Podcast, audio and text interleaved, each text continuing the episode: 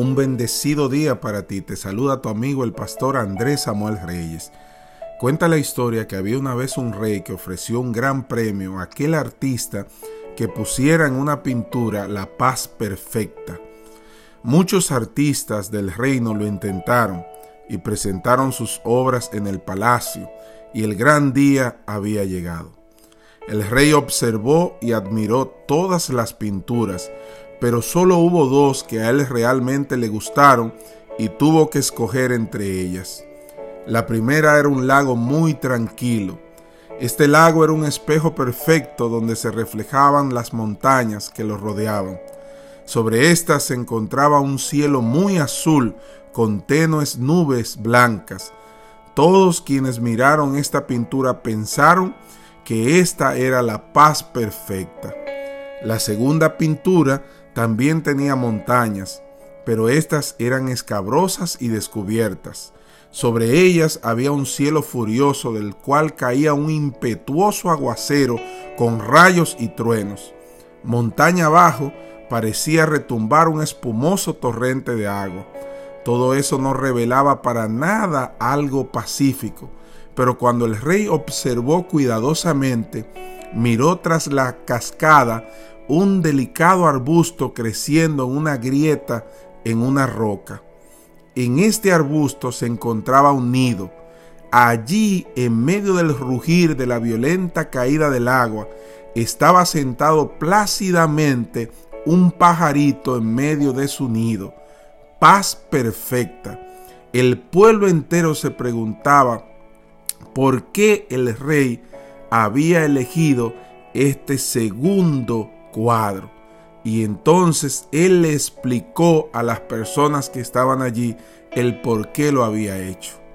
Y entonces dijo el rey, paz no significa estar en un lugar sin ruidos, sin problemas, sin trabajo duro, sin dolor. Paz significa que a pesar de estar en medio de estas cosas, permanezcamos calmados dentro de nuestro corazón y esto es lo que significa la verdadera paz, que solamente, solamente Dios puede dar.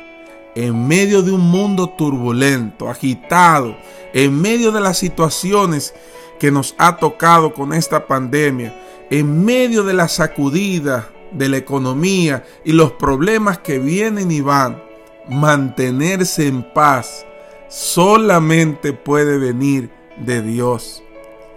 Jesús nos dice que Él es nuestra paz y que nosotros a través de Él podemos obtener el perdón, la misericordia, la gracia y sobre todo la paz que solamente Él puede otorgar y regalar.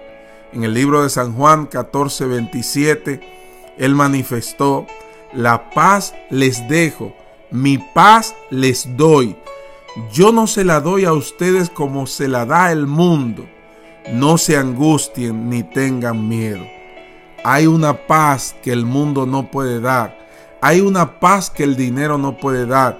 Hay una paz que la fama no puede dar. Hay una paz que nadie puede dar. Solamente viene de Dios. Busca esa paz.